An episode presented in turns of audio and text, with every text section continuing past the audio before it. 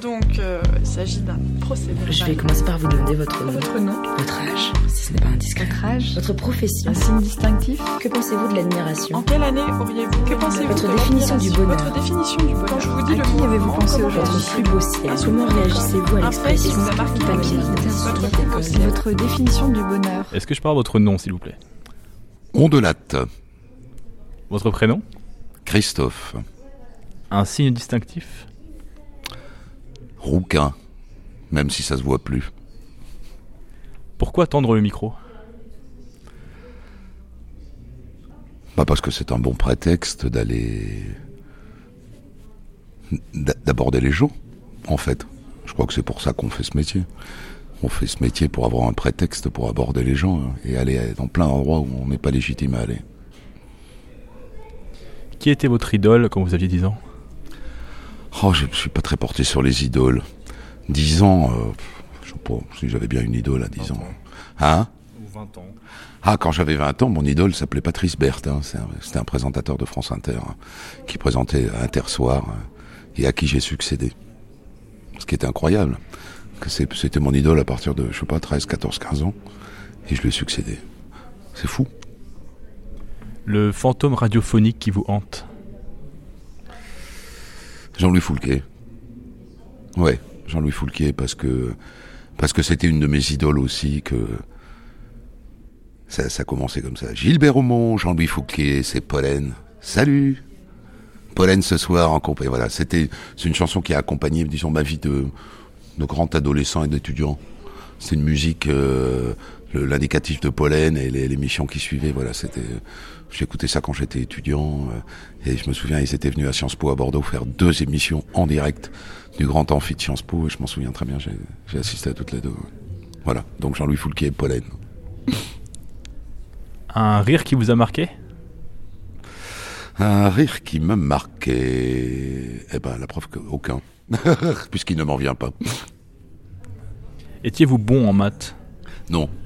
Évidemment que si j'ai été bon en maths, je ne serais pas journaliste. Je serais sans doute médecin. Voilà. Parce que c'est un métier qui m'aurait beaucoup plu. Mais comme c'était inabordable, compte tenu de mon niveau en maths, je pense que vous n'avez pas eu beaucoup de réponses positives à cette question. Dans les gens de radio. Sauf Étienne Klein. voilà. Sauf Étienne Klein, oui, voilà, c'est ça. La meilleure critique que l'on vous ait jamais faite? Je sais pas, on m'en a pas fait beaucoup. Euh, quand on dit que je suis généreux, que je suis sensible, ça, ça me plaît. Et ça arrive de temps en temps qu'il y ait quelqu'un de bien intentionné. Mais Enfin, les critiques en général sont critiques. hein. Donc, euh, les bonnes critiques, c'est très rare. si, les gens. Les gens, individuellement. Mais les médias, surtout les médias qui s'occupent de médias, ou ce qu'il en reste d'ailleurs, parce qu'il n'y a plus vraiment personne qui s'occupe de médias. Il n'y a plus vraiment de journalisme des médias digne de ce nom, mais ceux-là, ils préfèrent dire du mal que du bien, oui, comme si c'était une manière d'exister. hein. Mais c'est normal, c'est sain que de temps en temps, nous qui détruisons sans doute les vies des autres, hein, on détruise la nôtre aussi. Un coucher de soleil qui vous a ébahi? Ah, je suis un ultra fan de coucher de soleil, vous pouvez pas tomber mieux.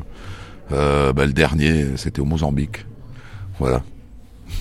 Et il, vaut, il, il- bah, il vaut pas plus que les autres, mais la, la, ce qui est merveilleux dans le coucher de soleil, c'est quand il se, il se couche pile, pile en face. Voilà, de l'autre côté de l'eau, coucher de soleil sur la mer, hein, sur la montagne. Voilà, c'était cet été, c'était au Mozambique. Votre solution face à la vague populiste? La culture, le savoir, l'histoire. Quand on sait comment ça s'est fini, normalement on peut pas être populiste. Hein Mais c'est juste si on sait pas comment ça s'est fini la dernière fois qu'on a essayé. Donc euh, l'histoire, le savoir, la connaissance, l'instruction, l'éducation. Il y a que ça, mais c'est du long terme. Sur le court terme, il n'y a rien de payant. Un coup de foudre radiophonique? Un coup de foudre radiophonique. Voyons, voyons. Qu'est-ce que j'ai eu comme coup de foudre radiophonique ces derniers temps?